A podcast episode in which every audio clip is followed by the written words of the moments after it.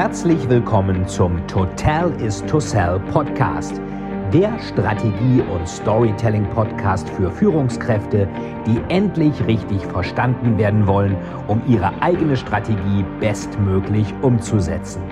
Hier dreht sich alles rund um Ihre eigene Story und Strategie für Ihr persönliches Happy End.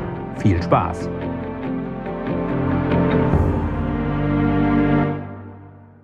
Herzlich willkommen zu einer neuen Folge des Totalis to Sell Storytelling Podcast. Und heute sprechen wir mal über missratene Kommunikation im Unternehmen.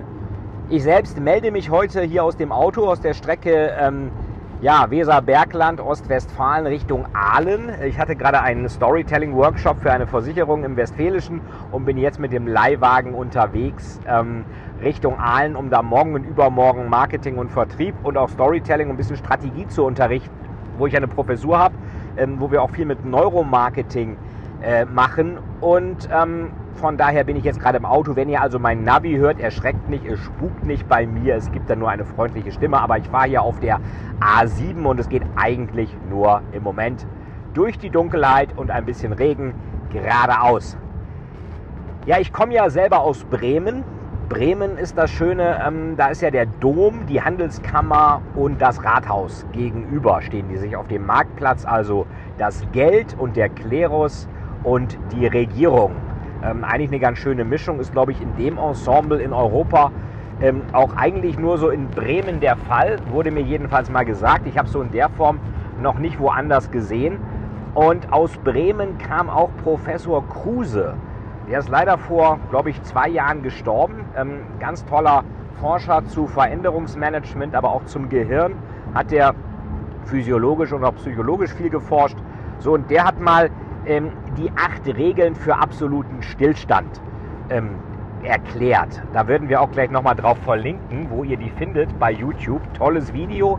Und ähm, sagt also, was muss man eigentlich machen, um dafür zu sorgen, dass bei Ihnen im Unternehmen gar nichts mehr funktioniert.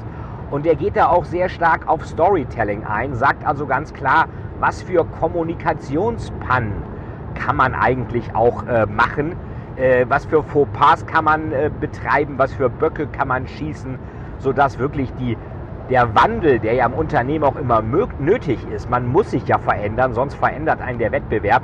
Was muss man machen, dass da garantiert gar nichts mehr funktioniert? Das macht er sehr schön und sehr zynisch. Und ich will einfach mal die wichtigsten Stillstandregeln rausgreifen. Das war mal ganz interessant. Ich habe die mal auf einem Executive Education Seminar erzählt oder gezeigt äh, für einen bayerischen Autozulieferer. Und ähm, an der ESMT war das damals, wo ich Programmdirektor war. Da hatten, hatte ich auch schon so ein bisschen Storytelling gemacht, schon ein paar Jahre her. Und fragte dann, das war so eine, eine Bereichsleiterprogramm, Bereichsleiter dieses Automobilzulieferers äh, waren da und fragte dann, ähm, nachdem wir uns das angeschaut haben, ja, welche Stillstandsmethoden werden denn bei Ihnen angewandt? Und da sagte dann ein Bereichsleiter so im breitem Bayerisch, alle. Also alle.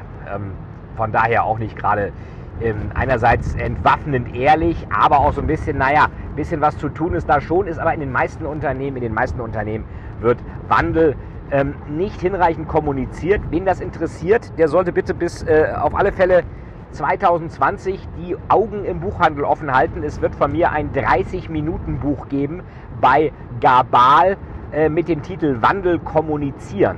Da geht es darum, wie ich eigentlich das Neue im Unternehmen verankern kann und warum wir Menschen das Neue eigentlich erstmal blöd finden. Also wir sind ja von Natur aus neugierig. Wir denken, okay, hinter der auf der neuen Lichtung, da wachsen vielleicht neue Beeren oder da ist neue Beute, aber gleichzeitig befürchten wir natürlich auch, dass da der Säbelzahntiger sein könnte. Also da sind wir ganz stark von Gier, aber auch von Angst getrieben, so ähnlich wie das natürlich an der Börse dann auch vonstatten geht. So, und der Professor Kruse hat acht Regeln. Ich will mal die fünf interessantesten äh, raus äh, extrahieren, äh, die fünf von den acht, weil einige wiederholen sich ein bisschen, aber diese fünf sind wirklich super. Und ähm, da sagt er halt auch, Führungskräfte sollten sich entweder ganz raushalten oder versuchen, alles im Griff zu haben. Wenn sie sich ganz raushalten, macht jeder, was er will, dann weiß keiner so recht, wo die Reise eigentlich hingehen soll. Ähm, wenn Sie versuchen, alles im Griff zu haben, dann mikromanagen Sie und dann ist natürlich die ganze Unternehmung nur noch so intelligent wie Sie selber, also begrenzt, weil natürlich eine einzelne Person ist nun mal nicht so intelligent wie der ganze Schwarm. Der ganze Schwarm schafft es, eine Volkswirtschaft zu kreieren, wo wirklich alles produziert und äh, gehandelt und geliefert wird. Das würde ein einzelner Mensch ja in der Form nie und nimmer hinbekommen. Also entweder raushalten oder alles im Griff haben. Ganz gefährlich. Ähm, dann, zweite wichtige Regel, Diskussionen über mögliche Veränderungen sollten konsequent auf der informellen Ebene geführt werden. Mit anderen Worten, machen Sie Gerüchte. Sehen Sie zu, dass es so viel Gerüchte wie möglich gibt. Immer alles auf der informellen Ebene. Professor Kruse sagt, da am besten ist, Sie gehen durch eine Abteilung und sagen, ich glaube, die Abteilung wird geschlossen und dann gehen Sie gleich weiter. Also fantastisch funktioniert. Sie haben sofort Panik, weil solche Stories, böser Vorstand und böse Unternehmensberatung wollen heldenhafte Mitarbeiter rausschmeißen. Das ist etwas, was natürlich sofort im Gehirn das Panikzentrum das Angstzentrum, die Amygdala, auch genannt auf Englisch Panic Button, anschmeißt und wir werden sofort ganz hellhörig. Äh, dann auch eine ganz beliebte Regel, die wahrscheinlich viele auch kennen von neuen Change-Initiativen. Möglichst viele Aktivitäten sollten gleichzeitig angezettelt werden. Also möglichst viele Aktivitäten gleichzeitig anzetteln. Es ist für ständige Überforderung zu sorgen. Er sagt dann auch, machen Sie ähm, eine Maßnahme der Sekunde, der Minute oder der Stunde, niemals eine Maßnahme des Monats, des Jahres oder vielleicht sogar von zwei Jahren oder, oder vielleicht der Woche immerhin, sondern immer der Sekunde, der Minute und der Stunde. Also ganz dicht damit sein, das System überfordern, möglichst viele Sachen gleichzeitig. Je mehr man sich vornimmt, desto weniger beendet man dann schließlich. So traurig das ist. Ähm, die vierte, eben, äh, vierte Regel ist, Beschlüsse sollten auf der formellen Ebene möglichst schnell konsensfähig sein, um dann auf der informellen Ebene ausgiebig in Frage gestellt werden. Also formell im Lenkungsausschuss Steuerungskreis wird gesagt, das machen wir so, alle nicken und informell hat man dann genug Zeit, um das Ganze wieder in Frage zu stellen. Da sagt der Professor Kruse auch, also schnelles Commitment ist ganz gefährlich. Die Leute nicken zwar und sagen ja, aber man sieht schon in dem Moment, wo die aufstehen, dass sie schon wieder all das rückgängig machen, was sie gerade eben abgenickt haben.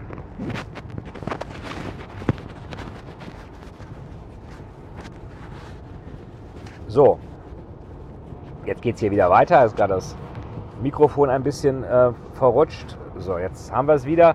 Ähm, ja, also auf der informellen Ebene, formellen Ebene möglichst schnell konsensfähig sein, um dann informell ausgiebig in Frage gestellt zu werden. So, und die letzte Regel ist wirklich die beste, die fünfte. Ähm, da sagt er, die Veränderungsgeschwindigkeit auf der Beschlussebene sollte stets größer sein als auf der Umsetzungsebene. Das ist eigentlich, also ich sage es nochmal, die Veränderungsgeschwindigkeit auf der Beschlussebene sollte stets größer sein als auf der Umsetzungsebene. Das ist eigentlich genau das, was dann bei diesem schnellen Commitment rausgeht, möglichst schnell konsensfähig, um dann informell ausgiebig in Frage gestellt zu werden, was wir zu Beginn in der Frage davor oder in der Regel davor hatten. Das heißt, der Idealzustand ist also maximale Beschlussdynamik bei minimaler Umsetzungsdynamik.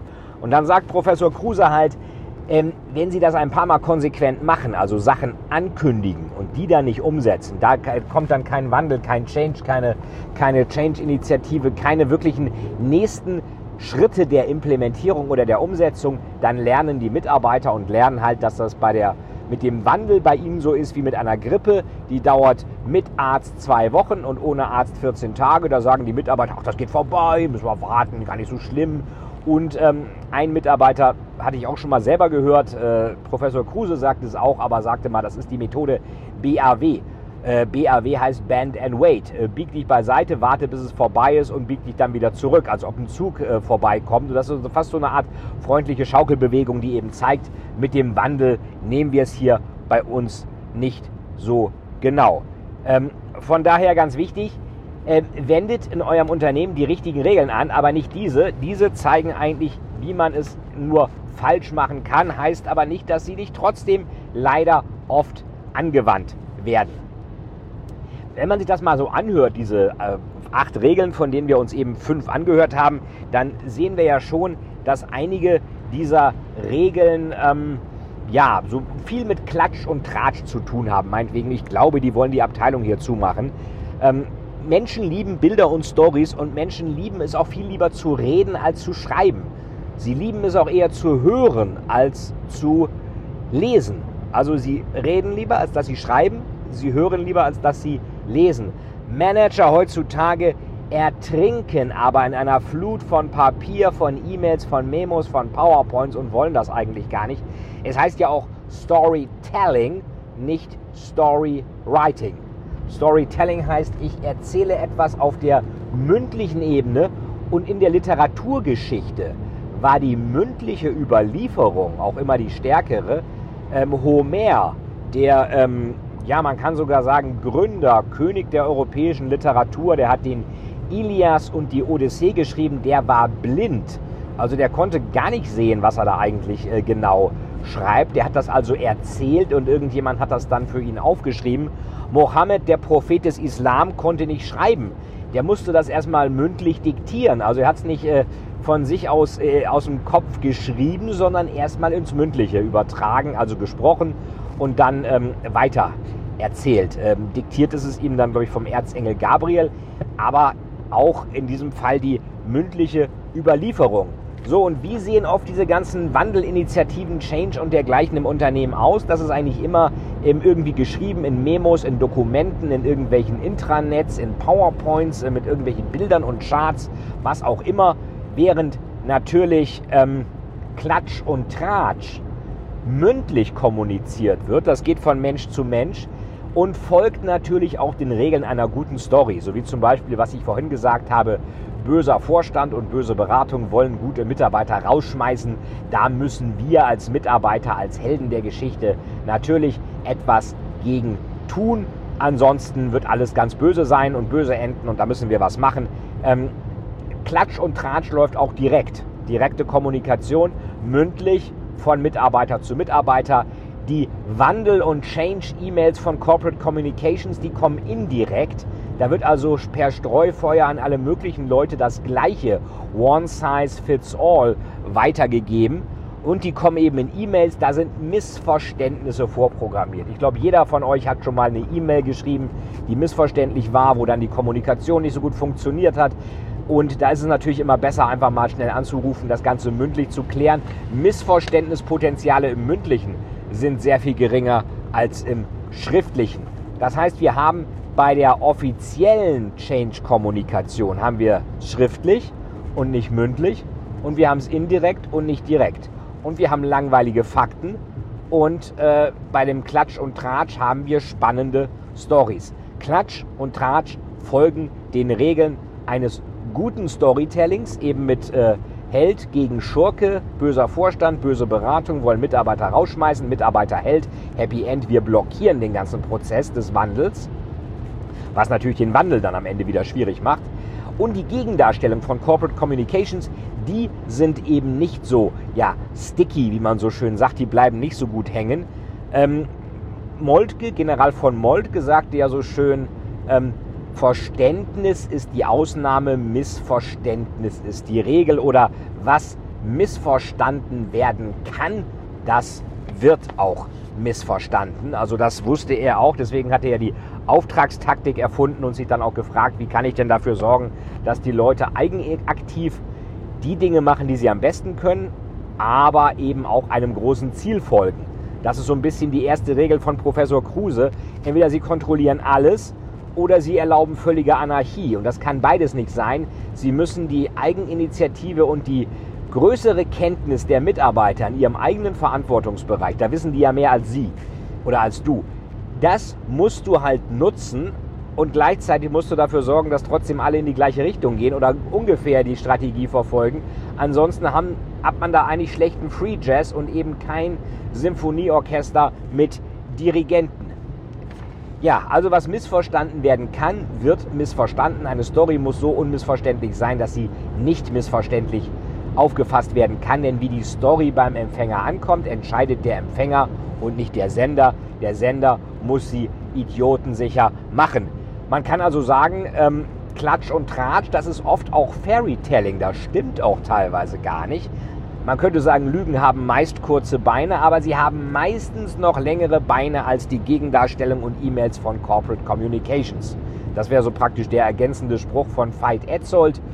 Ähm, Corporate Communications Mails haben noch kürzere Beine als die Lügen. Da sind die Lügen halt auch schneller. Vor allen Dingen werden diese Corporate Communications Mails ja auch nach der hundertsten oder tausendsten Abstimmung im hundertmal glatt geschliffen, sind dann total austauschbar, überhaupt nicht mehr pointiert, überhaupt nicht mehr sticky und kommen natürlich nach unendlichen Abstimmungsschleifen viel zu spät. Ich habe das selber bei der Dresdner Bank erlebt, als ich da 2003 bis 2005 war. Also richtig wichtige Dinge zum Firmengeschehen, die haben wir eigentlich immer aus der Zeitung erfahren. Und Corporate Communications hat dann eigentlich nur den, den Text aus dem Handelsblatt abgedruckt. Das ist vielleicht nicht unbedingt die Art und Weise, wie man seine Mitarbeiter ähm, up-to-date hält. Von daher, was missverstanden werden kann, wird missverstanden. Und von General Moltke können wir lernen, ähm, dass das auch im Militär schon immer so galt und von Professor Kruse, was für Regeln man auf keinen Fall beherzigen sollte, wenn man den Wandel erfolgreich durchführen möchte. Das war mal wieder eine weitere Folge vom Totalis to Sell Storytelling Podcast, noch immer aus dem Auto von Ostwestfalen nach Aalen. Ostwestfalen nach Aalen, das reimt sich sogar. Und ich freue mich, dass ihr dabei wart. Hinterlasst mir gerne eine schöne Bewertung und schreibt auch bitte in die Kommentare rein, was euch noch wichtig ist in diesem Podcast. Wir werden auch auf das Video von Professor Kruse verlinken und auf das neue Buch, was es bald von mir gibt. Äh, Wandel kommunizieren, 30 Minuten bei Gabal, passt in jede Hosentasche und lässt sich wirklich in 30 Minuten durchlesen. Schön, dass ihr wieder alle dabei wart und bis zum nächsten Mal, euer Veit Etzold. Vielen, vielen Dank, dass Sie wieder bei dieser Folge mit dabei waren. Wenn Ihnen die Folge gefallen hat, würde es mich sehr freuen, wenn Sie mir eine Bewertung bei iTunes hinterlassen, damit ich sehen kann, ob Ihnen diese Folge geholfen hat und damit ich noch mehr Menschen bei ihrer Story unterstützen kann. Jetzt wünsche ich Ihnen noch einen erfolgreichen Tag und wir hören uns beim nächsten Mal. Ihr Veit Etzold.